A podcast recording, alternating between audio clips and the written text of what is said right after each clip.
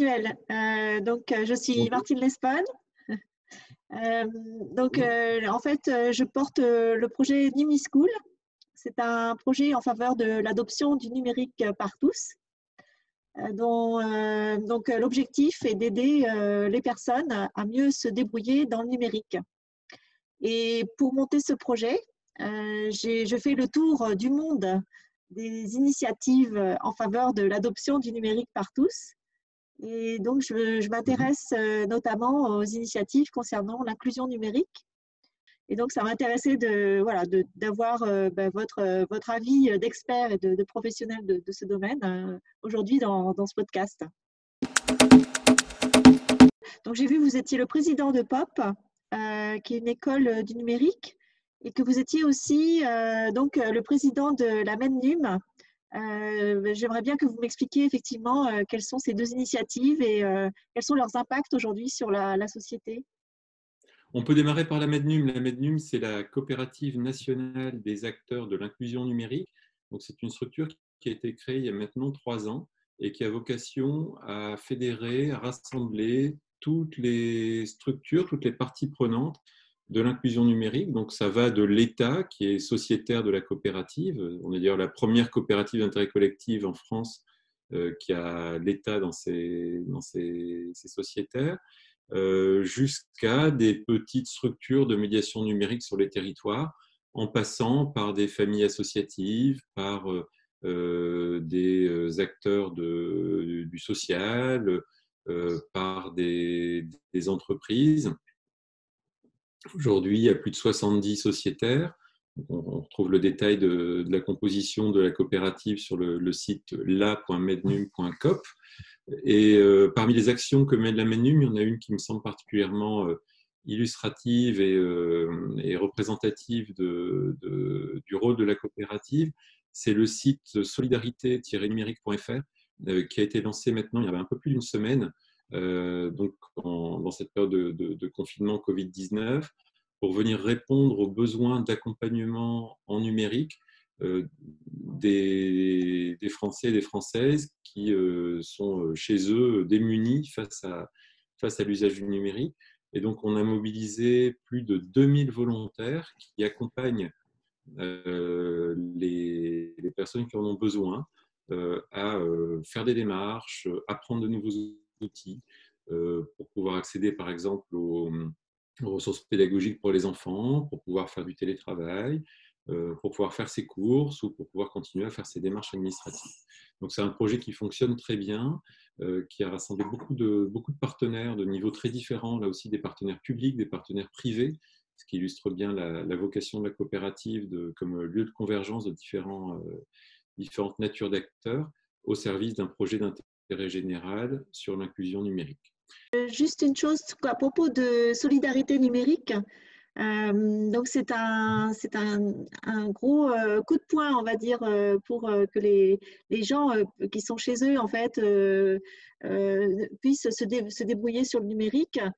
Est-ce que vous avez déjà des retombées? Combien, voilà, quel est, l'impact aujourd'hui de, cette, de cette action? L'impact est vraiment significatif. On a plus de 5000 personnes qui ont été aidées. On a eu 1,2 euh, million de visiteurs sur la, sur la plateforme. On a ces 2000 euh, volontaires mobilisés. Euh, ça en a un peu plus d'une semaine. Donc, on voit que l'impact est vraiment très important.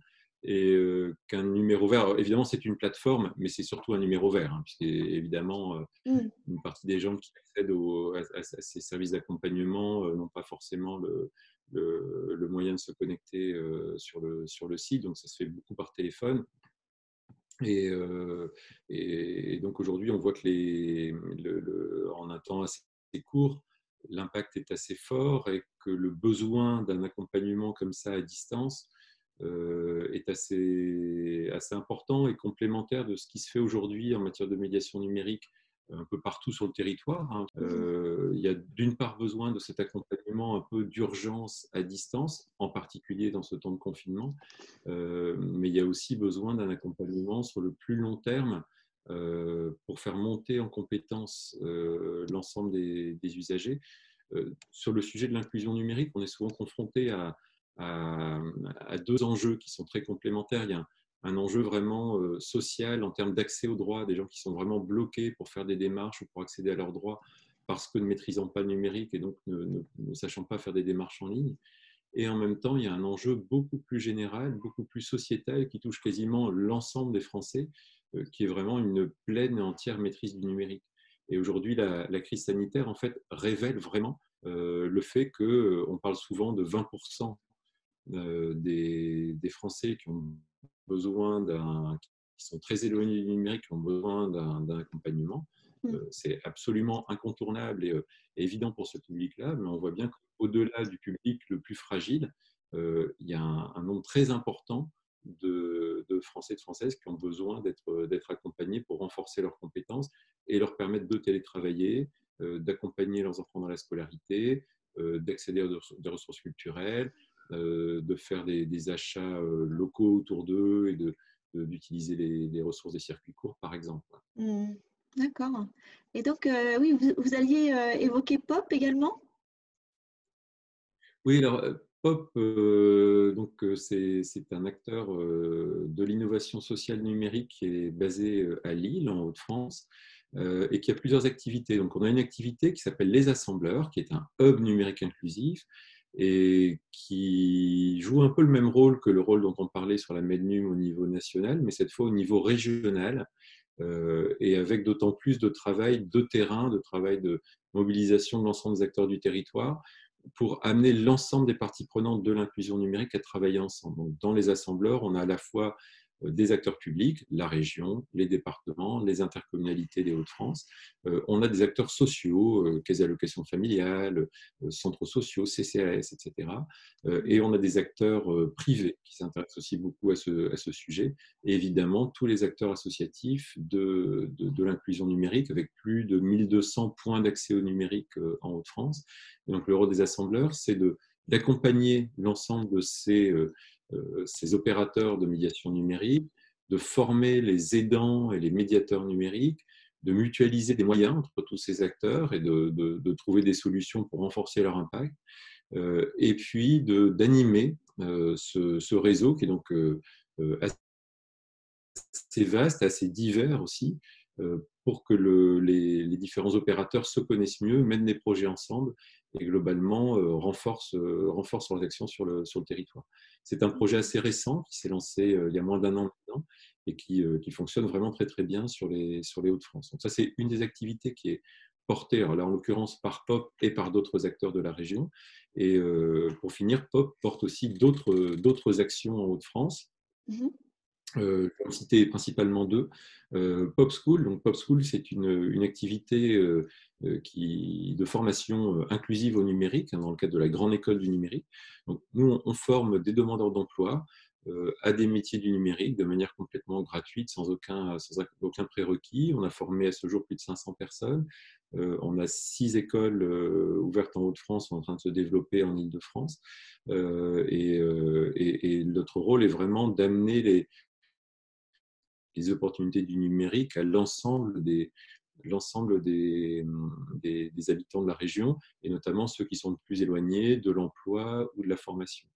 Et on a une dernière activité que, que l'on est en train de, de, construire et qui va se, lancer cet été, qui s'appelle Pop Café. Donc Pop Café, c'est une proposition d'un nouveau type de lieu de médiation numérique, c'est un café dans lequel on fait de la médiation numérique, qui sera situé à Lille, à Oisem, dans un quartier, euh, quartier populaire en plein centre-ville de, Lille, euh, et où on va euh, non seulement mettre en œuvre des activités d'inclusion numérique, mais aussi s'appuyer vraiment sur la dynamique des tiers-lieux, en faire un lieu collaboratif, un lieu au service du territoire, dans lequel on va faire à la fois de l'inclusion numérique et des projets collaboratifs, collectifs, utilisant numérique et venant répondre à d'autres enjeux aussi que les enjeux simplement d'inclusion du numérique.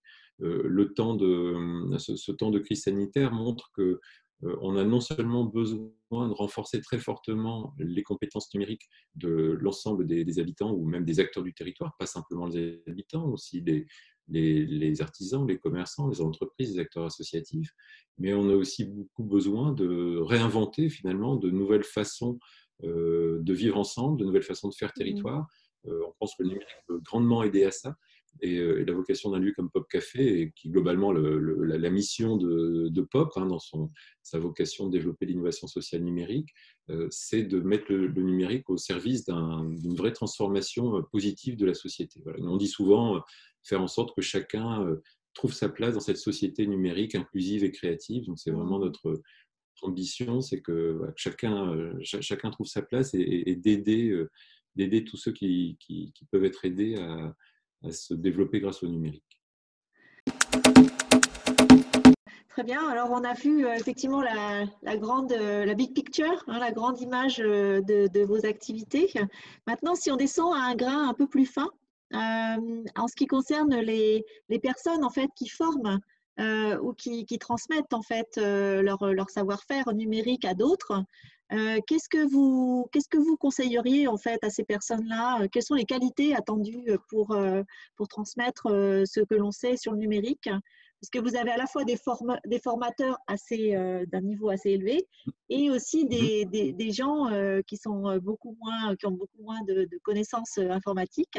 Donc, qu'est-ce que vous, c'est quoi vos recommandations pour ces deux, types de populations? Je, pense que c'est très important quand on veut transmettre des compétences numériques de, de, le faire avec une, une posture d'apprentissage qui est aussi une posture, je pense, héritée de la culture numérique, d'une forme d'horizontalité et de, de, pratiques collaboratives euh, et consistant à, renforcer la confiance en fait des gens que l'on accompagne. Euh, pour le dire autrement, ce qui, me semble assez peu productif en matière de transmission de, compétences numériques, c'est une posture qui recrée de la verticalité, un peu comme, comme dans l'école classique, euh, où on considère qu'il y a des sachants et qu'il y a des gens qui, euh, qui, ignorent tout du numérique, et où le sachant va venir délivrer son savoir aux, aux gens qui ne connaissent pas encore le numérique. Euh, on se rend compte que dans le domaine du numérique, cette logique de, de, de sachant et d'ignorant n'est pas très opérante. il y a par exemple plein de gens qui vont dans des lieux de médiation numérique pour être aidés sur des démarches administratives, qui ont vraiment besoin d'aide sur ces fonctions-là, mais qui par ailleurs utilisent très bien les réseaux sociaux, utilisent très bien les applications comme Vinted ou Le Bon Coin, euh, et qui, dans ces domaines sont aussi des experts du numérique.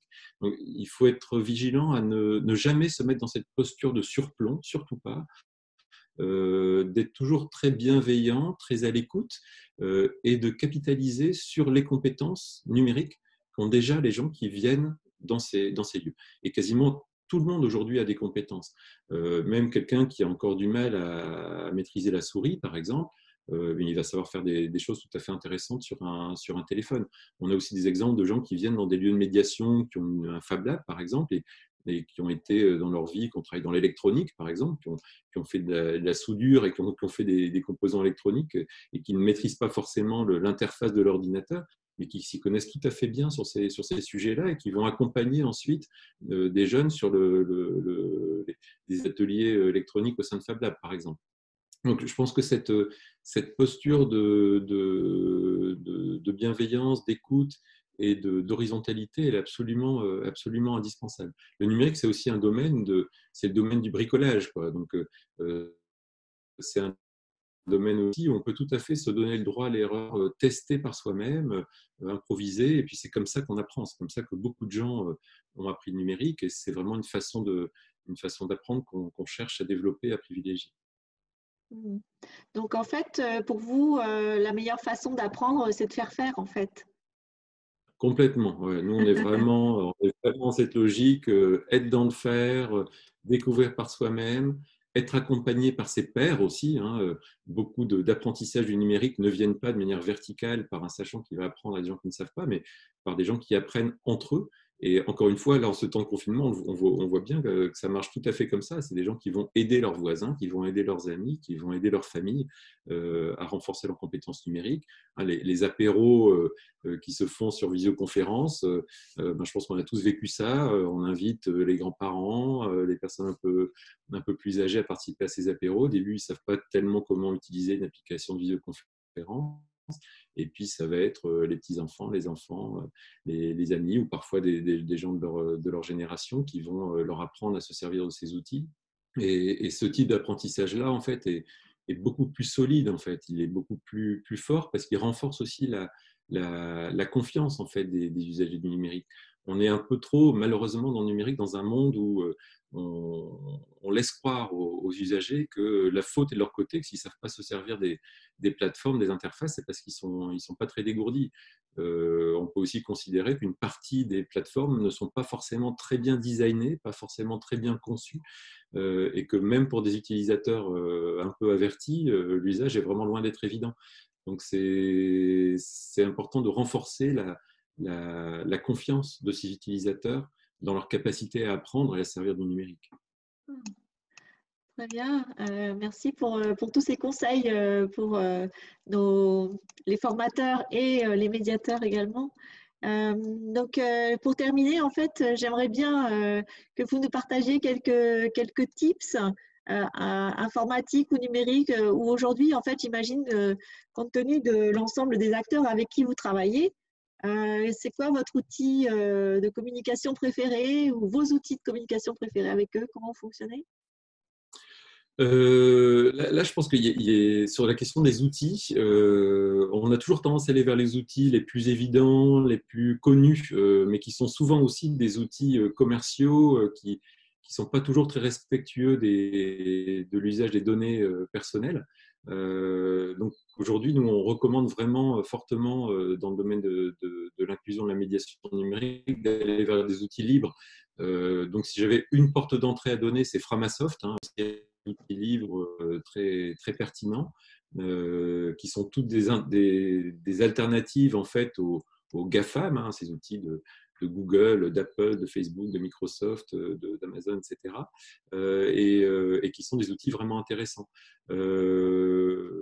à titre d'exemple aussi, pour faire de la, visioconférence, bon là on fait notre visioconférence sur Zoom qui marche très bien, qui est, un, bon outil qui permet de faire des, de faire des podcasts facilement. mais il y a un outil qui s'appelle le Meet.maniac, par exemple, qui, qui est l'équivalent d'un Zoom, mais hébergé en Europe et plus respectueux des, plus respectueux des données. Donc, c'est intéressant d'aller voir de côté ces outils-là, qui malheureusement sont des fois un petit peu moins ergonomiques, un peu moins faciles de prise en, de prise en main. Donc ça, peut rendre leur accès un petit peu moins, euh, un peu moins évident.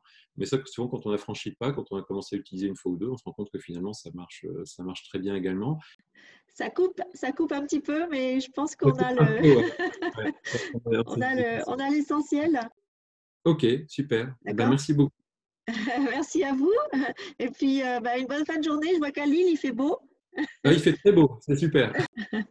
Au revoir, bonne journée. Au revoir, merci encore, bonne journée.